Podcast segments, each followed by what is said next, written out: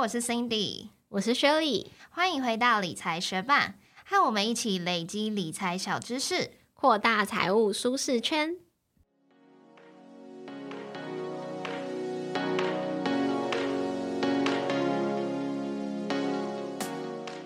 在节目开始之前，我们要来分享一则学伴在 Apple Podcast 的留言。他的名字是空白头像，他说内容很容易懂，适合小菜鸟反复去听。但感觉两位老师都是照稿念，听久了会想睡，很难得选到不会让人听了很烦躁的声线。谢谢空白头像这位学伴特地到 Apple Podcast 为我们留下五颗星，但是要先跟你说，我们两个绝对不是老师级的人物。如果真要说的话，我觉得我们两个也只是。有在做 podcast 分享我们学到东西的两位小菜鸟而已。那也谢谢你选择跟理财学伴这个节目一起与我们一起学习。那也很谢谢你听久了，虽然会想睡，但还是到 Apple Podcast 上面为我们留下留言。其实我跟 Shirley 一直都有在尝试改善照稿念这部分啦，但的确我们真的是有一个稿没错。那大概前四十集我们两个的。念的方式应该都是会让人蛮想睡觉。那到后面的话，我们有适当慢慢的，呃，尽量的去调整。那如果还是有这样子想回馈给我们的学伴，非常欢迎你直接留下你是听了哪一集，因为这样子我们可以回去重听，然后可以再更加反思我们两个说话的方式该怎么调整。那也很谢谢你的收听，节目准备开始喽。Cindy，我知道你在 Netflix 上面看了很多韩剧，这就是你韩文听力进步的秘诀。那你在 Netflix 上面除了看韩剧以外，还有看什么其他的东西吗？我看了非常多东西，韩剧是一个嘛，然后再有综艺节目，然后再有纪录片，然后像是。那种什么什么生物小世界啊，就是我还蛮喜欢看一些跟类 discovery 的内容。然后我有看一些什么烘焙节目、冥想节目，然后有一些纪录片，然后还有什么呃真人实境秀那种很浮夸的，我也会看。我真的是看很多影片。我真的没想到你有在看烘焙节目跟。真人实境秀，哎，你看了什么真人实境秀？真人实境秀就是我最近看的那个《盲婚试爱》，那他一开始打到那个广告是最新的，好像日本系列的。那我看完一一系列日本系列之后，我就觉得，嗯，好像没有那么有趣。然后这时候他又打给我他美国系列的《盲婚试爱》，然后我就看了，我就觉得，哦，就是还蛮触笔的。如果时间很多的学妹，你可以去看一下。那 Cindy 刚刚有介绍说，还有看一些冥想节目啊，跟纪录片。因为 Netflix 上面除了那些有趣的娱乐性影片之外，其实还有蛮多，尤其是感觉二零二零之后变得更多一些纪录片，像是有点像是轻量的教学影片吧。那其中一个系列就是解码系列，有脑内解码、性解码、冠状病毒解码。投票解码，还有金钱解码等等，都是有结合专家的说明啊、动画，还有人物访谈，就把一些知识性的内容做的像其他影集一样，就是比较有趣，然后轻松好吸收。那今天要跟学伴介绍的呢，当然就是跟投资理财、金钱最有关的金钱解码啦。那这部《金钱解码》它并不是在教大家要怎么投资致富，而是要带着观众一起识别这整个制度中的陷阱。为什么有这么多人会陷入某些财务危机呢？那既得利益者又是怎么不断的改良这个陷阱，让大家越来越容易掉入，越来越难挣脱？金钱解码这个迷你纪录片影集总共有五集，每一集是二十二分钟。它的主题分别是诈骗、信用卡、学贷。赌博跟退休，那不一定大家每一集都要看，因为像是学贷这一集，它就完全是在讲美国的状况。那在台湾，我们不仅学费的金额结构跟美国都不一样，学贷的政策也是完全不同。所以学贷这一集，如果是有兴趣了解美国文化的学伴，你再去看就好了。我们在这边特别推荐大家观看的是诈骗还有赌博这两集。在诈骗这集呢，就是提到说，快速致富是许多人最向往的事情嘛，所以很多的诈骗也是看中这个人性的弱点呐。我其实觉得蛮合理，因为如果可以快快致富，到底谁会想要慢慢致富？相信很多学霸应该都有这样的经验吧，就是你在逛网页逛一逛，然后就突然跳出一个视窗，告诉你说：“哦，你中了多少钱？还是你中了一只 iPhone？那你现在立即点选这个按钮，你就可以领取你的 iPhone。”那我自己是没有点进去过啦，但是呢，基本上。很有可能你点进去之后，他就会告诉你说：“哦，你得到这个奖品啊，或者是奖金，它的价值超过多少钱？所以你现在必须先付了多少税金之后，你才可以领取这个奖品。但是呢，很有可能的情况就是你付了钱之后，你什么也拿不到，因为这就是经典的预付骗局。他告诉你说：哦，你只要给他一点小钱之后，就可以换到一个大的报酬。其实我以前看到这种。告诉我中奖网站的时候，我都不敢继续往下点的原因，是因为我怕他点下去，我可能电脑就中毒。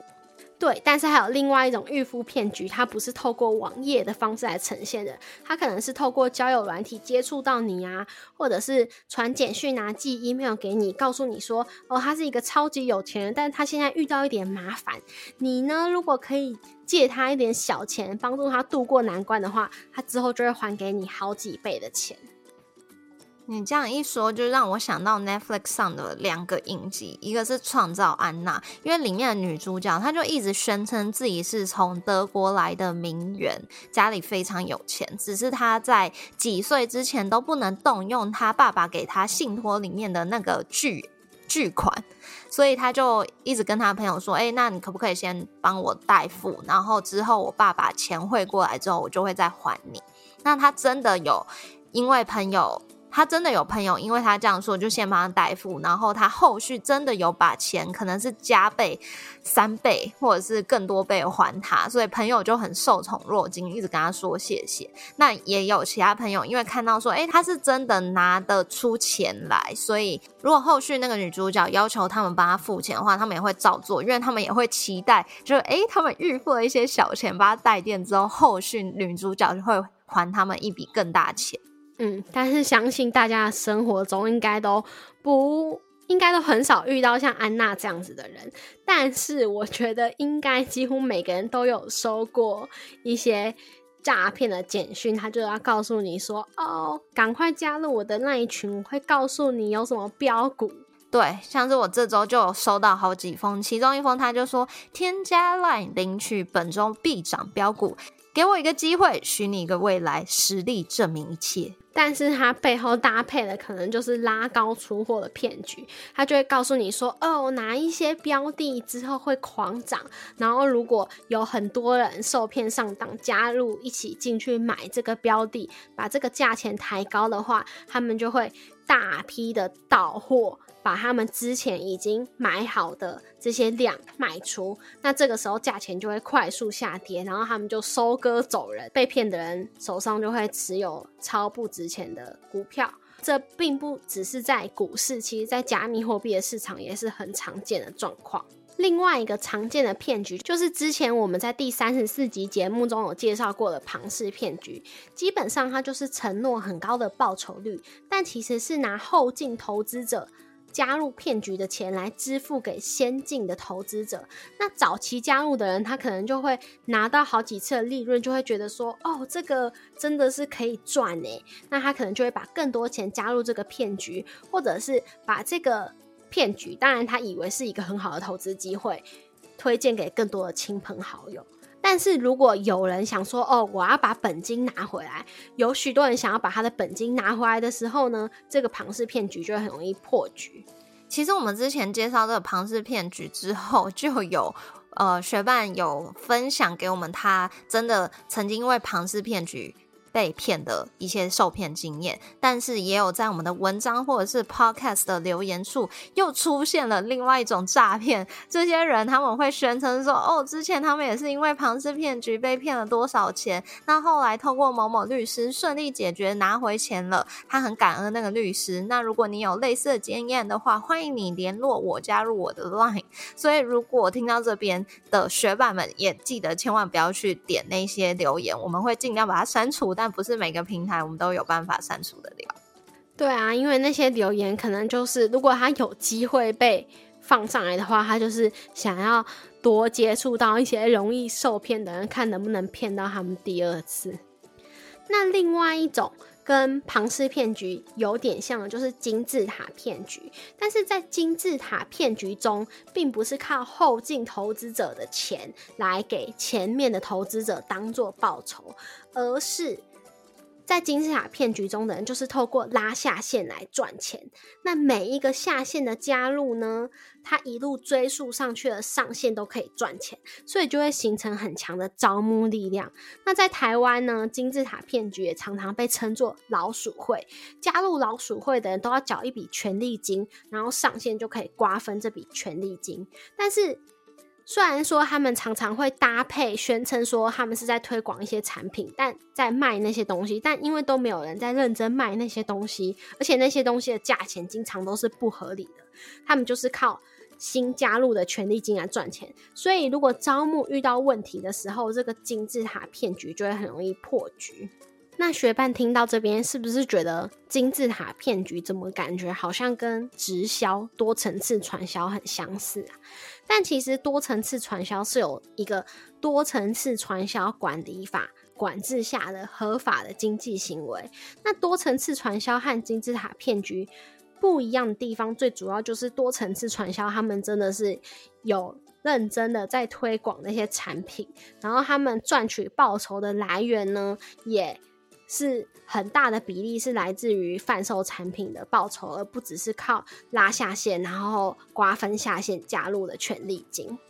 那最后还有另一个在这个系列的影片中介绍的骗局是培训骗局。通常会建构这个培训骗局的这位老师，他贩售课程就会宣传说，只要按照我的独家做法，你绝对可以发大财。而且经常是大家加入课程之后，后续还不断有更进阶的课程可以去买。那老师也会告诉受骗的学员说：“诶，如果你没有发财的话，那就是你执行的不够彻底呀。又或者是，诶，其实这些东西我后续更进阶的课程会讲到，你需要再去购买更多课程。可是这位老师他本身的致富之道，可能都不是他所宣称的那一套独家秘方，而是在贩售课程赚取。”学费这件事情哦，但是培训骗局它界定的界限其实真的蛮模糊，在生活中有时候你应该也会看到，像我自己有一阵子在滑 Facebook 的时候，我就蛮常看到一部影片是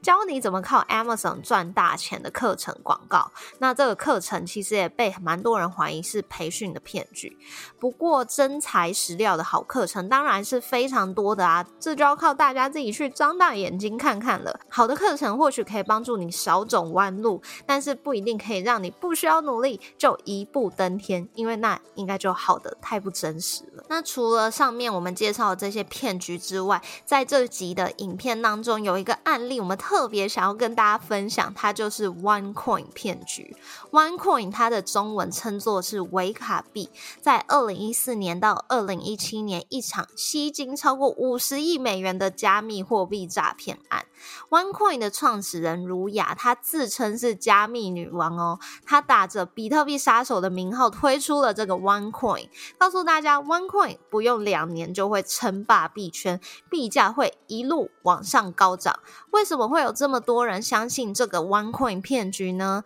因为创办人儒雅，他跟许多名人还有德高望重的人合作，跟他对谈的讲座嘉宾是来自于知名大学，有博士学位，在麦肯锡工作，甚至研演讲的场合是《经济学人》杂志主办的一场投资峰会。所以对于一般人来说，这实在是太有说服力了吧？所以看完演讲之后，可能就觉得哦，OneCoin 它的前景真的是无可限量，就此投入了许多资金，成为 OneCoin 的持有者、拥护者跟爱好者。那他当然要把这个千载难逢的好机会分享给身边的亲朋好友啊，大家一起赚钱，有什么不好？那在 OneCoin 的宣传上面，它有再结合了多层次传销的机制，所以持有者就更容易去成为传播者跟拥护者。那当有人指称 OneCoin 是诈骗的时候，拥护者当然就会跳出来大力的反对。可是当 OneCoin 的投资者终于以为自己可以发大财的时候，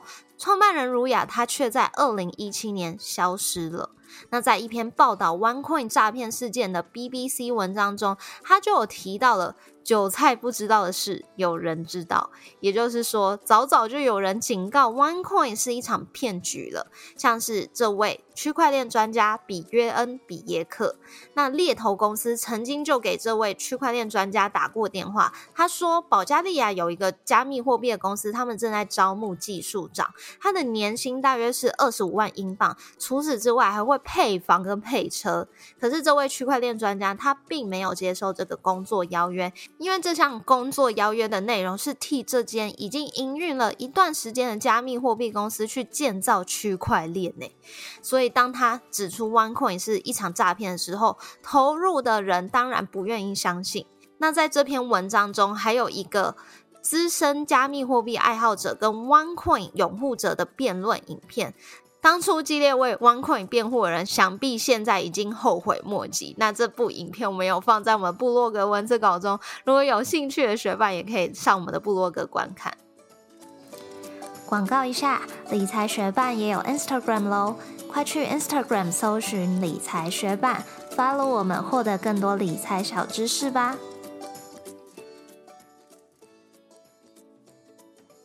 在金钱解码这个迷你影集，我们除了推荐大家看诈骗这集，也推荐大家看赌博这集。相信正在听节目的学霸应该是没有赌博这项爱好吧？但是你可能都会有可能乐透奖金上亿的时候，你想说买一张来参与一下这个气氛，或者是过年的时候跟亲朋好友一起去买一张刮刮乐来刮看看。像今年过年的时候，我也有跟朋友一起去买五百元的刮刮乐啊，然后我五百元一花一刮，哎，直接归零。然后像我的朋友，他就是五百元一刮，哦。得到两百元，那得到两百元之后，他再去买另外一张刮刮乐，也是加入了这个归零的行列。因为基本上呢，在这些游戏的设定中，期望值就是负的，也就是说你是稳赔不赚。只要你玩的够久，只要你买的次数够多，你就可以顺利的把你的钱花光。那刚刚讲的这个，嗯，公益彩券，它当然是没有。那么恶劣的想要让大家不断的去上瘾啊，然后把身家都赔上去嘛。但是如果是真正想要让大家上瘾的赌场啊、博弈游戏，他就会试图延长赌客待在这个游戏、待在这个局里面的时间，因为只要你待的够久，赚钱的绝对是他。所以在赌场中就会有各种的美食啊、表演啊、美酒啊，都是为了要让人可以待在这个赌场久一点。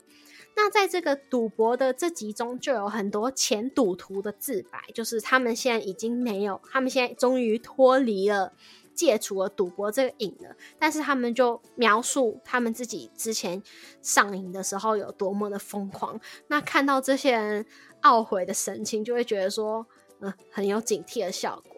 但我觉得更有趣的是，在影片中他有提到说，现在有很多人他们会玩赌博的手游。那在游戏中赚取的奖金其实是虚拟的，就是你就算赚了很多钱，你也没有办法把它变现。可是还是有很多人乐于其中，不断的把自己的真金白银拿去氪金，换成游戏中的代币。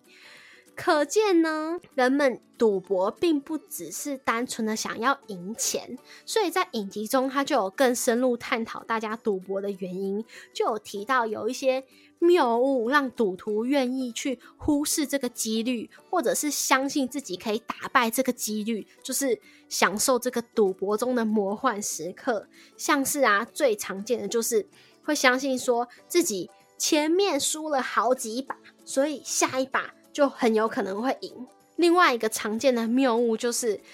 例如说想要把骰子的点数骰小一点的时候，就会直轻一点，就是相信自己的力道会影响骰出来这个点数的大小。哎，这个我从来没有想过这件事情哎，所以我刚刚看到掷骰子想要小点数的时候会掷轻点的时候，我真的觉得很诧异，然后又觉得很搞笑。哦，我觉得我应该是。有中这个谬误的，就会觉得说自己的气势会影响到啊，就你想要甩那种超大点数的时候，就会很想要用力的丢下去。对对，好像会。然后如果说是有骰中的，然后你希望下一把的点数跟上一把很接近，或者就想说哦，随便摇一下就好啦，这样子。嗯所以应该是有蛮多人会有中这个谬误吧。学伴也可以跟我们分享，就是你有没有这种魔幻时刻，觉得说自己的气势或自己的力道会影响你甩出来的点数大小。嗯，那在影片中其实也有提到，在赌场里面最赚钱的机器就是饺子老虎机，因为它不需要技巧，也不需要算盘，就是简单按下去一个按钮，让机器跑跑跑，告诉你到底有没有赢钱。但其实这个机器是经过非常大的改造，因为它刚推出来的时候是机械式的，也就是说，如果想要玩饺子老虎机的人，他们必须要站着用力的拉下那个拉把，那机器的转轴就会转出结果。那后来这个饺子老虎机调整为坐着，只要轻轻一按，你就可以知道结果。其实目的都是为了让赌博的人更舒服，不自觉就在这个饺子老虎机上面待很久。从机械式转为电子机器之后，业者可以操作的项目就更多了。他们发现，如果要让人玩得久，赚钱跟赔钱的曲线就不能太陡峭，因为大赔跟大赚都很容易让这些赌徒离席，所以要让他们小赚小赔，小赚小赔，一点一滴无感的把钱输光才可以。所以在这不痛不痒的过程中，很多人反而会对按下按钮等待结果这件事情上瘾。对他们来说，其他时间都很躁动，只有在按下按钮那一瞬间，看到荧幕上面有许多图案在跑，结果还没有出来之前，这段时光他们感到最平静、最快乐。这一把是输是赢，对他们来说反而没有那么重要，就是真正的对赌博上瘾，而不是对赢钱上瘾。那回到我们刚刚前面讲到的线上赌博游戏，它虽然不会赚钱，可是还是有很多人愿意花钱在上面，就是因为他们在花钱买多巴胺释放。讲到这个案例，其实也让我想到，不知道大家会不会有时候跟我一样，就是打开社交软体，然后有时候是很没有意识的在滑动，很像是在看这个荧幕会秀出什么照片或者是影片来 surprise 我自己一样。我觉得这也有点类似，就是我在花时间买我的多巴胺释放。金钱解码这个影集是蛮适合合家观赏的，可能就是大家一起吃饭的时候啊，就来看一下有哪一些陷阱，避免你身边的重要家人朋友踩中这个陷阱。但是如果你想要看更有剧情的真实诈骗故事的话，也很推荐你去看。刚刚 Cindy 有提到的《创造安娜》，还有另外一个影片叫做《Tinder 大骗局》。那《创造安娜》就是安娜假装自己是德国来的富二代，想要在美国贷款来营运她的基金会。那她高明的诈骗技巧也成功的骗过多位的精英人士，甚至是银行的专业人士。听的大骗图呢，它是结合感情诈骗和庞氏骗局。这个骗图呢，他就假装自己是钻石王子嘛，他就在 Tinder 上面骗财骗色，让受害人以为跟他稳定交往之后，他在谎称说自己的安全受到了威胁，为了不要被敌人追踪到自己的行踪，所以原本的信用卡都不能用了，需要先跟他的爱人借一些钱，后续再。汇钱还给他们，那他甚至会引导被害人去贷款，所以很多人除了感情啊，还有存款被骗走以外，甚至还背了一屁股的债务。以上这两部影片就分享给对这个主题有兴趣的学伴。谢谢你在忙碌的生活中愿意播出时间来和我们一起学习，在这边也诚挚的邀请你在 Apple Podcast 和 Spotify 上面帮我们打新留言，让这个节目被更多人听见。同时，也欢迎你到 Instagram 搜寻理财学伴，找到我们来跟我们聊一聊。如果你也愿意支持我们，继续把理财学伴做得更好，让这个节目被更多人听见，欢迎你分享理财学伴给身边也想一起学习投资理财的朋友哦。我们的网站上也会有文字版的整理，如果想要收藏或回顾，也欢迎你上去看看。网址是 moneymate 点 space 斜线金钱解码，拼法是 m o n e y m a t e 点 s p a c e 斜线金钱解码，也可以从节目的简介中找到网址哦。理财学伴，我们下次见，拜。今天中午是去参加我一位高中同学的婚礼，所以也在那个高中同学婚礼上面，就见到了两位很久不见的高中朋友。然后我在跟那一位高中朋友聊天的过程中，就是我才知道说，哦，原来她最近也是打算在年底结婚，所以现在她是跟男朋友同居的。然后我就很好奇，因为我也是最近跟男朋友同居嘛，然后我们最近就有一起规划家是要怎么分配这件事情，所以我就出自于好。奇以及就是想要学习有没有更好的做法的这个角度切入去问他说：“哎，那你怎么跟你男朋友就是分分工家事？你的男朋友就是负责哪些家事？”然后他就开始讲哦，他就说：“哦，他负责洗衣服、折衣服、晾衣服、收衣服，呃，还有吸地，还有倒垃圾跟洗碗。”然后我就说：“哎，这听起来很多哎，那你现在负责什么？”他就说：“哦，我就是负责把他。”就是可能整理完之后，我觉得还有哪里不干净，我就会整理一下。我就说哦，怎么会？就是我就是跟他讲说哦，因为我自己也有跟我男朋友同居，然后我们现在大概是怎样分工的。然后我就说怎么，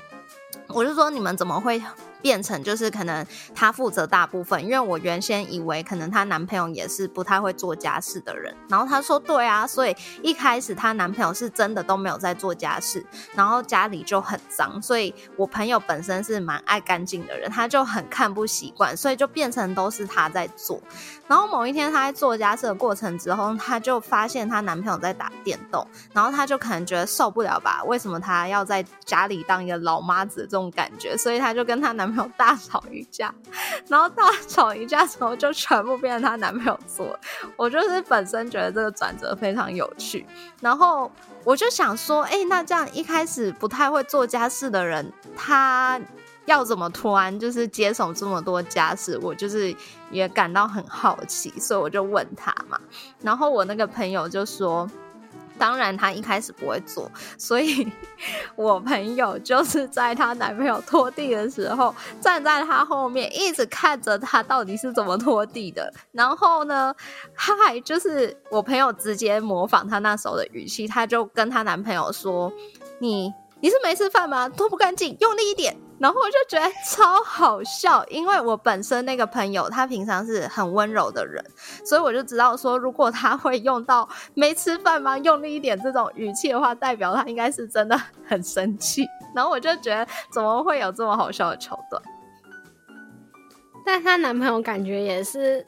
蛮受教的，对对对，真的，因为他说一开始他是有方法的，他就一开始。呃，吵完架之后变成她男朋友做嘛，所以就不管一开始她男朋友做的是好是坏，她都先给予鼓励，就是说哦，今天有呃呃洗衣服很好，或者是哦今天有折衣服很好。然后过了一段时间，她觉得她男朋友已经熟悉这个做家事的步调之后，她就开始再去挑一些细节，她就会跟他讲说，哎，你这衣服折的不对，重来。然后呢，她男朋友就说，嗯，哪里不对？然后我朋友就会示范给她看，就是我朋友就是你知道爱干净的人。所以她就是都很注重细节，什么可能衣服要折得很整整齐齐，所以她就示范给他看之后，就开始教她男朋友。她说：“嗯，孺子可教也啦。”我是觉得也蛮不错，就至少他们啊，怎么说，就是有了一个角色的兑换，男朋友也知道该怎么做家事，然后我朋友也可以休息一下。那可能到她男朋友已经。就是 master 做家事这件事情之后，他们可能可以再按照他们自己的时间比例去对呃分配一下他们家事后来分工。对啊，我觉得你朋友虽然他现在讲的好像是就是她男友先做了之后，她是去好像检查，然后只做一点，但她搞不好也是几乎百分之七八十都重做。我不知道我之前我们在节目上面讲过我们的分工哎，因为一开始就是。因为一开始就是我老公，他就是比较容易看不下去，他觉得已经到他他觉得必须要打扫的标准了，所以呢，他觉得必须要打扫，他就去打扫。可是累积久了，他就会觉得说这个分工实在是太不平衡了，就是我做太少事。但是他有，他一开始的话都没有明讲，可是他可能就在心里面有累积一些怨气。那他有时候一些讲话，我就会觉得，哎，感觉到好像有点怨气。对，然后我有的时候感受到的时候，嗯，一两次还好，但是偶尔会有一些比较大的时候，我就觉得，有点不舒服。然后他自己其实一讲完之后，也会觉得说他刚刚那样讲好像不太好。然后我之后有一次我就问他说，有时候我觉得你好像有点怨气。然后他就跟我说，嗯，他就觉得分工太不。就是太不平衡了，可是他又不想要每次都是他一直跟我说你去做这个，你去做那个，就在我后面一直使唤我或者是指派我这样子。然后我就说好啊，那要因为我觉得，因为我的标准就是比他低嘛，所以我就不会比他先到达需要去打扫的标准。可是要怎么样避免这个？嗯，他又看到，他又去做，但他又不满，他又不想要指使唤我的这件事情呢？我就说，那我们来定一个打扫的时段，就是说，好，如果现在我们决定要打扫，我们就一起去打扫。那我们同时在做的话，我们做的量就会是平衡的嘛。然后现在因为搭配，我们觉得自己假日常常吃太多东西，所以我们星期一就会断食。那断食呢，就是不吃，整天都不吃，所以不吃午餐，不吃晚餐，就会不需要花时间吃饭，也不会吃完饭之后觉得很想睡觉，那就会一整天至少多了三四个小时的时间。我就说是我的仙女日，仙女日就是不吃东西又要打扫，所以 在仙女日的时候，我就会午餐时间我就会去扫地，然后我扫完地之后，它就会拖地，然后我们就会做一些打扫的事情，所以是我们现在。平衡的方式，嗯，我自己也是有遇到这样的状况，就是正常来说，我男朋友是比我爱干净的，可是因为他在家就是完全没有做家事的习惯，所以我觉得，呃，同居之后，他好像常常对于一些家里的整洁，就是很习惯性的视而不见吧。但老实说，我个人也不是什么家事爱好者，我也是非常懒惰的人。然后呢，我就觉得这样的状况不行，因为毕竟这是，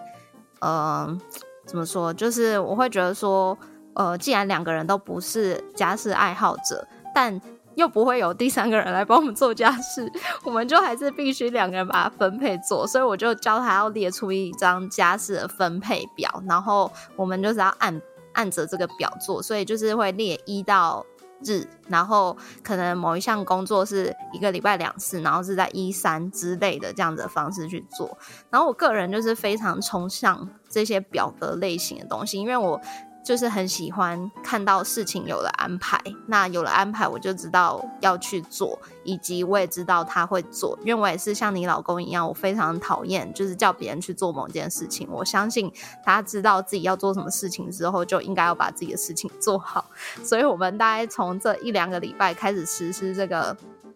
家事分配表之后，就呃，算是我就明显看出看到他有做的家事这样。